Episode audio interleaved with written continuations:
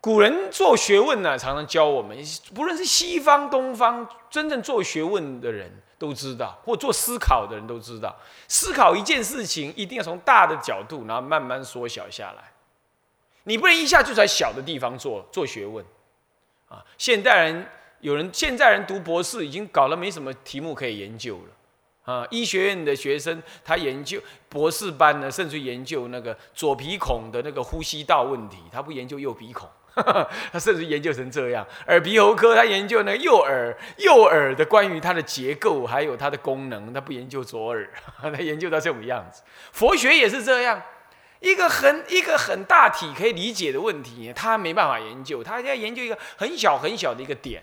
常常呢，这个东西读出来了，做出来了之后，研究出来之后呢，呃呃呃呃呃，只是把一个人的思想锁死在很小的地方，这也不行。不过，真的要把事情研究的好，确实要由大而小，也没有错。那么我们呢，也必须这样。我们研究一部论，但这一部论的整体，从各个角度来了解它。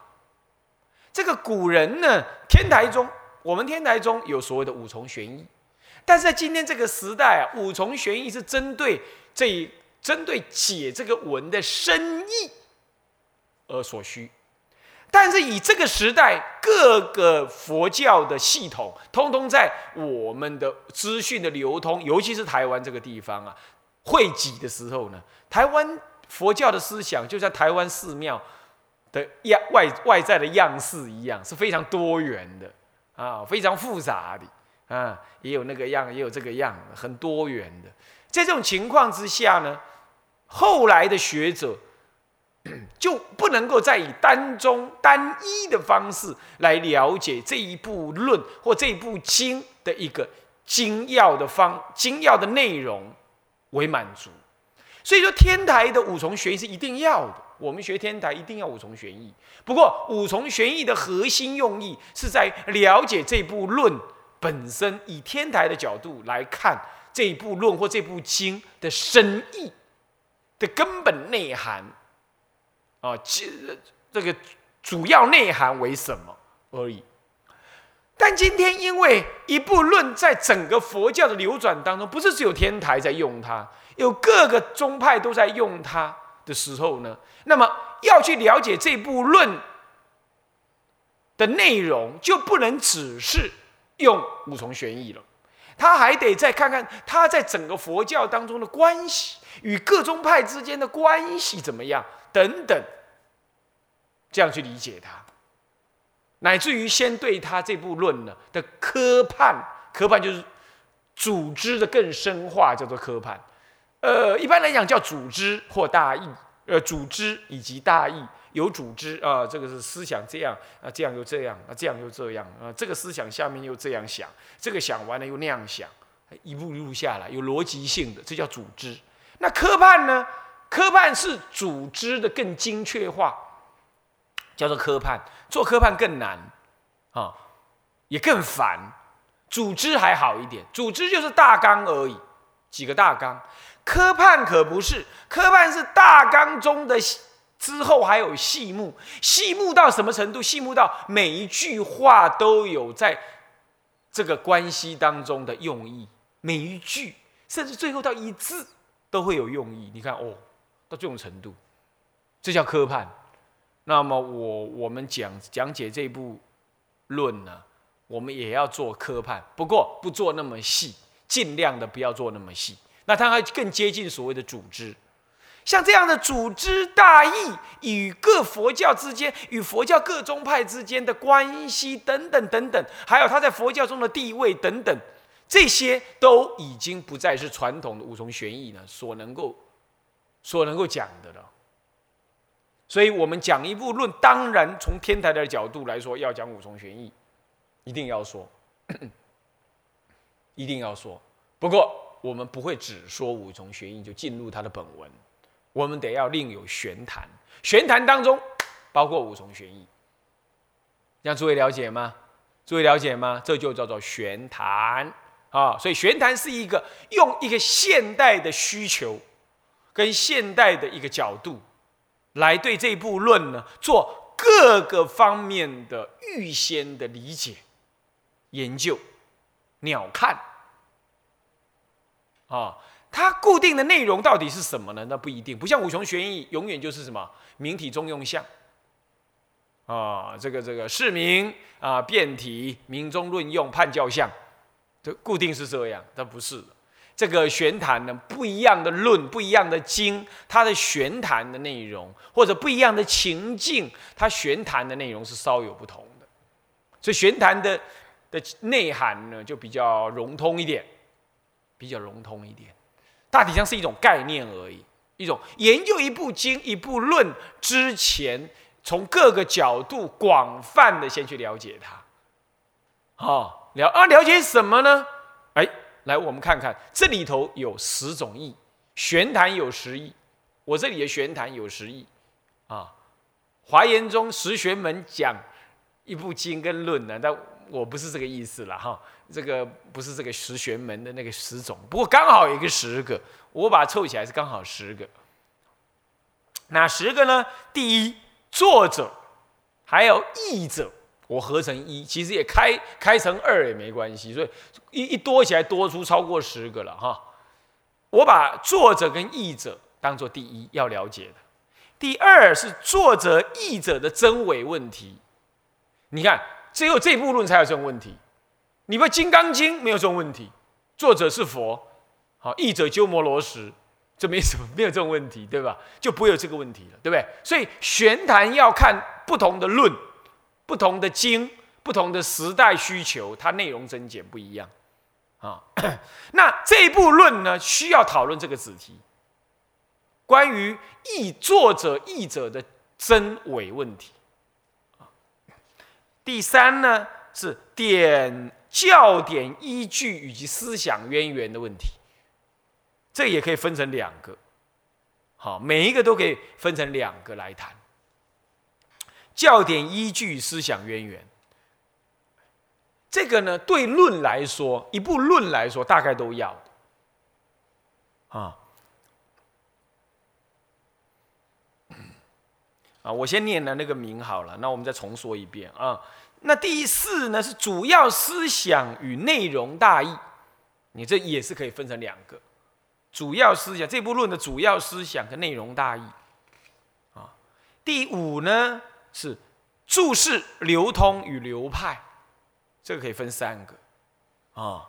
注释这部论的注释，这部论怎么流通的？怎么流通在是世间的？这部论，嗯，流派是怎么样？再来第六，这部论在佛法中的地位是什么？的位置是什么？我没讲地位，我讲位置。地位好像分高低，位置只是分组织而已。好，我没讲地位，有人会把它说成地位，我觉得那是位置啊，位置。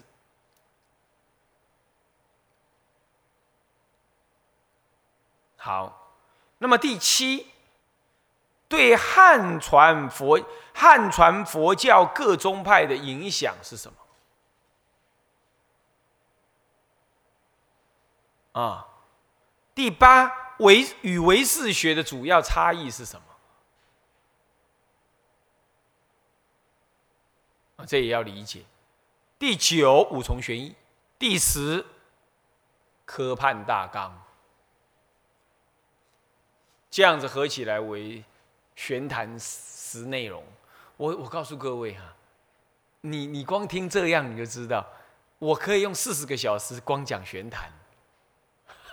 你什么文你也别想入，而且玄谈讲得完就很好了，但不可能，我大概只能用几堂课的时间呢带一带，所以我要好多玄谈的内容是只有标题，我没什么内容好跟大家讲，就一两句话带过，你也不要寄望听太多啊，那你说怎么办？没怎么办？这叫劣势啊！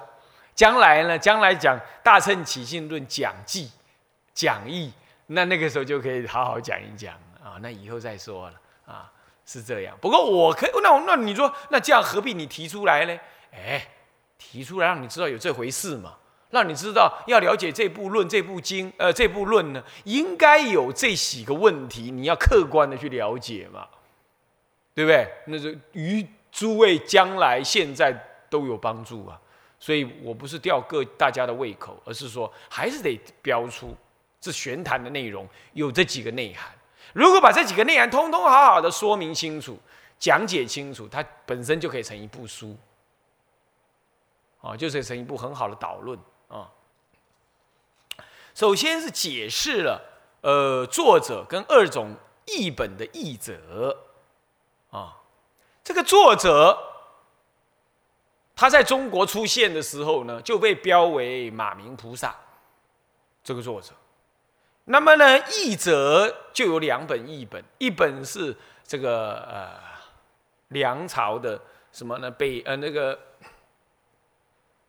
嗯，南北朝时代那个南朝的梁，宋齐梁陈那个梁，真第三藏所译。这个梁是指真，是指那个南朝梁哈梁啊，就梁武帝那个梁啊。真谛还是梁武帝把他给请来的嘞啊，就请回来就侯景之乱就发生了，什么事情也别干，就这样耗了好几好些时候。这很倒霉，就像说你去美国讲经，就会遇到黑人暴动一样，啊，就是这样。我我那一年去就是这样的，呃，恰恰好就是我去的第二天，而且我又去哪里？我就去我就去那个罗斯那个什么那个 L A 啊，那个加州啊，就是加州暴动，是的，本来多待一天都不敢了。那呃，印海老和尚赶快开了车子送我上机场，我这跑都跑不出来啊，就比如这样啊。那是，然后后来呢？唐朝又有一个译本《斯沙难陀》，《斯沙难陀》大家知道吗？最有名的译什么？《地藏经》对啊，《地藏经》的译者，呃，是不是啊？啊，那那这有人不认识四沙难陀的那个人，在台湾中国佛教里头养不大啊，你不能不知道他的啊。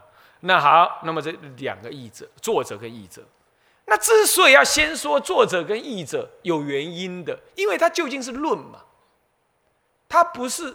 他不是经嘛？经你说要讲作者有什么好讲的？就释迦老佛爷，你还什么好说的？对不对？是不是？你没有什么好怀疑他的出处，你也没有怀疑他的德性，你不用怀疑他的思想背景，你完全不用怀疑。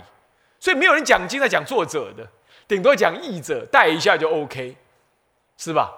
可是呢，大乘起要讲作者，而且要把作者好好的讲一讲，原因就是因为太多人怀疑作者不是他了。诸位这样了解吗？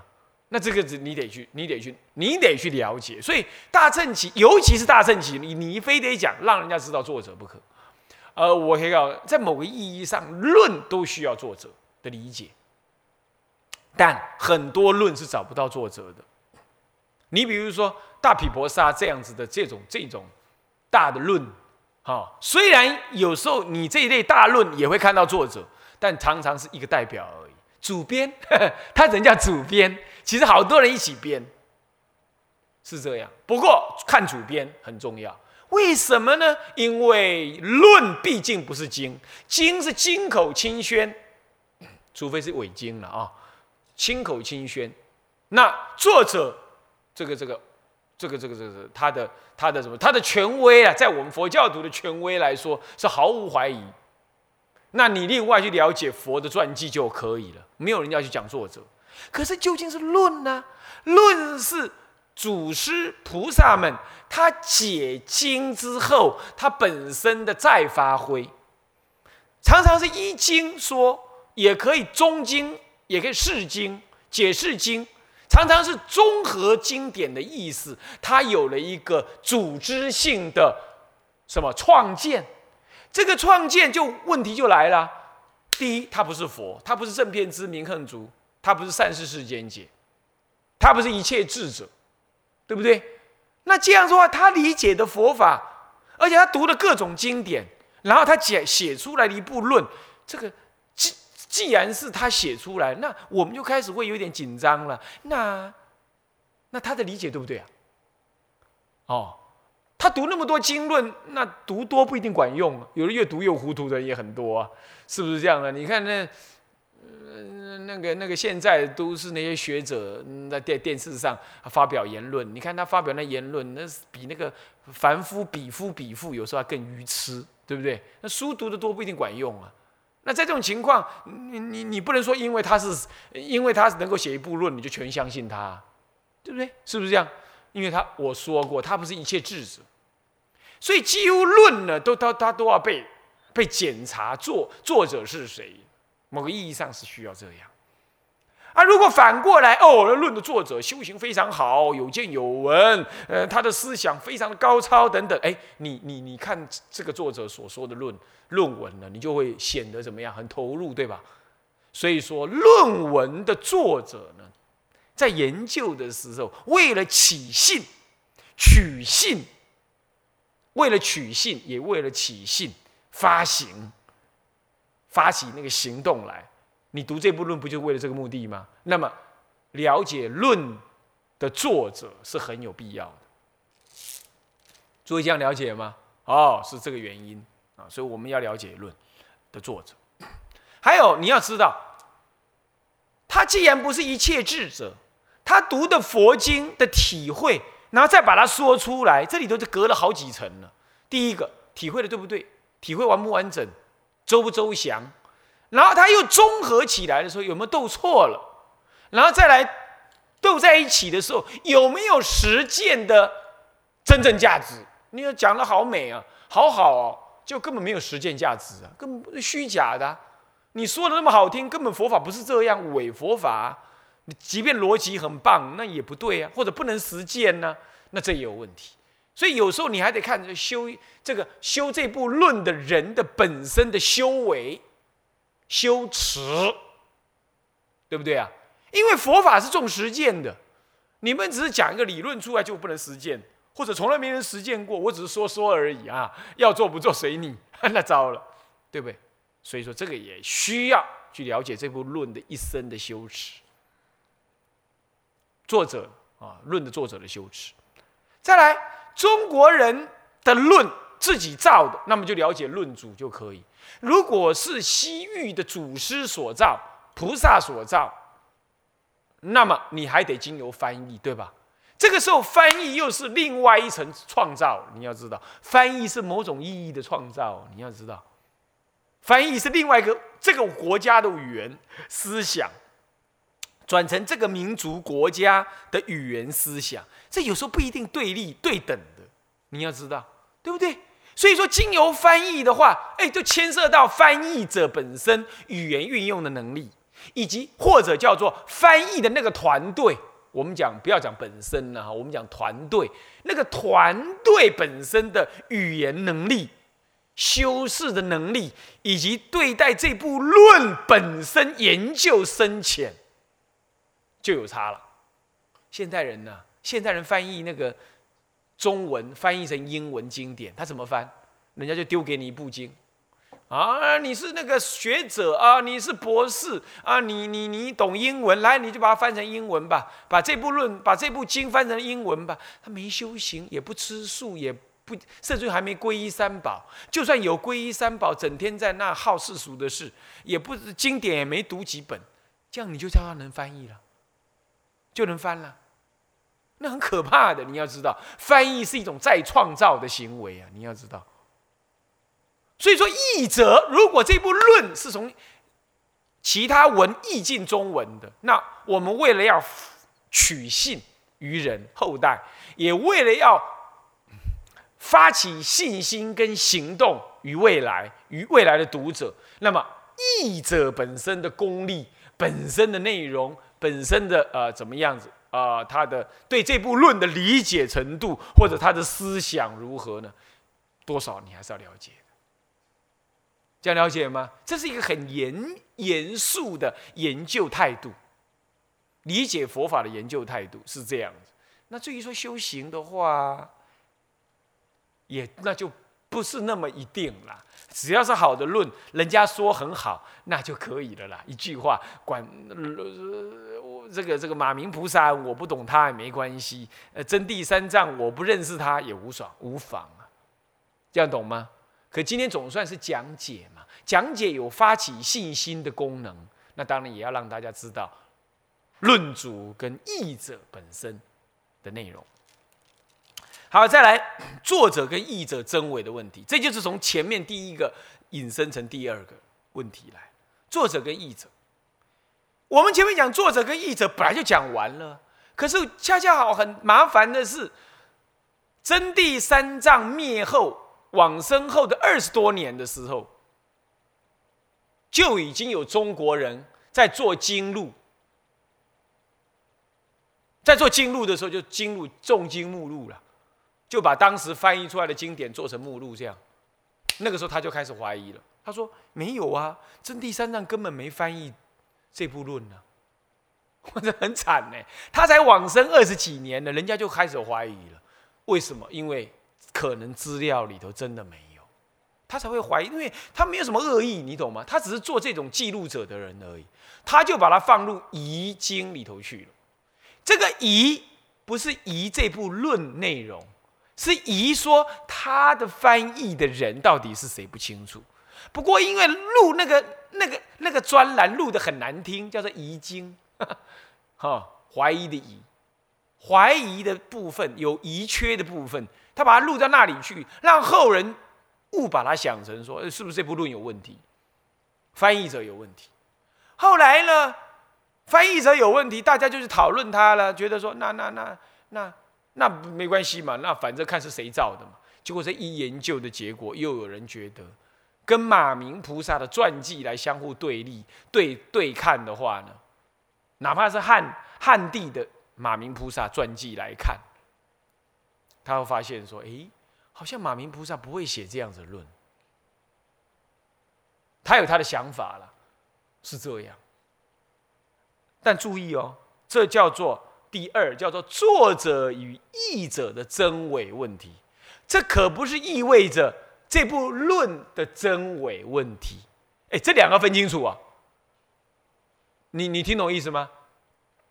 这个东西到底谁造的，跟这个东西到底能不能用是两码子事，对不对？我说我说哪一台车子是德国制，呃，台湾制，你可以去把它分清楚。那你说我说我硬我硬说这台车是台湾造，你说不是啊？明明就打的是德国的 mark 嘛。那这这并不妨碍它是一台车。能够运载人的事实的功能，诸位了解吗？诸位了解吗？但很多人把它搞错了。他说：“哎呀，作者有问题，译者有问题，那这部论就有问题。那这是什么？这是什么逻辑呀？这不能这么讲的。诸位了解吗？好吧，即便不是马明菩萨造，那这不等于这部论有问题呀？你懂意思吗？”哦，这这个要搞清楚。所以说，作者与译者的真伪问，我特别标示是作者跟译者的真伪，而不是这部论的真伪。哎，一部论的真伪就问题大了。我跟你讲，这部经是伪经，这部论是伪论，你要不要读啊？那是要死，那要死人的，对不对？那就没人想读了嘛，是不是？我说啊，这部论不是谁造的，不过不知道谁就假名说是某甲造的，这还可以，还可以转还一下，是不是？好，所以要分清楚。第二是在分清楚这个事情。哦，很多人，尤其现在的佛学院出身的，他不知哪里听来的那些文字说明啊，呃，说什么呃，大乘佛法非佛说，那你是哪一尊佛说？佛法通五种人说，怎么你看什么非佛说？好像非佛说就什么都不能研究了，更何况是不是就是真的非佛说呢？啊，讲这个可怕是这样。那接着他就说，《楞严经》那个是伪经，哎，你要弄清楚哦。你要以你要去套，你要去弄清楚里头的内容是怎么样哦，对不对？你们这样就讲伪经，那很可怕的说啥、说辞的啊，是这样。好，这部论也是这样，顶多能够说不是马明菩萨造，或者是马明菩萨造，你可以分别，但是你不能说这部论是真或伪，因为他。你研究你就知道，它自有价值，它自有地位，而且它有没落可循的，这样了解吗？OK，好。那么第三呢，是教典的依据，还有思想的渊源。哦，这就这就头大了啊！为什么要论才需要讲教典的依据跟思想渊源？一般来讲，经还不太需要，但现代人呢，性根很弱。现代人讲一部经，有时候还会讲思想渊源，很可怕。思想渊源，那不就在佛那边吗？那有什么渊源好说？他会认为经是又被编出来的，他是有某一个思想为底的，就编一部经，这些学者没事找事做啊，他就是故意要出奇制胜、显易惑众来拿学位，很多都是这样的，安心都是这种安心法，不是为了真正以信为出发，这样的研究经典会害人。很多佛学院的学生听的都听这一个，看的是看这一个，那都害死人，那不可以。不过一部论倒是一定要研究它的教典依据，还有思想渊源。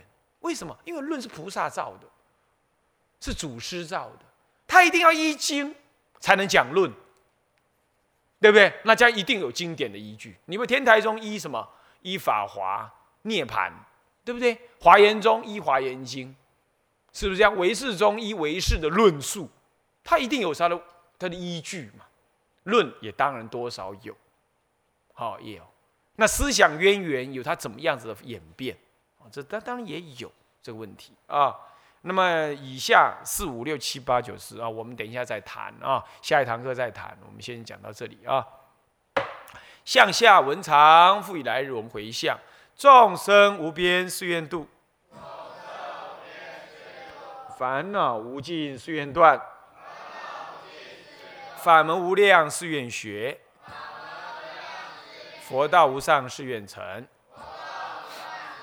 自归依佛，当愿众生体解大道，发无上心；自归依法，当愿众生深入经藏，智慧如海；自归依身。当愿众生同理大众，一切无碍。愿以此功德庄严佛净土，上报四重恩，下济三途苦。若有见闻者，悉发菩提心，尽此一报身，同生极乐国。南无阿弥陀佛。南无阿弥陀佛，南无阿弥陀佛。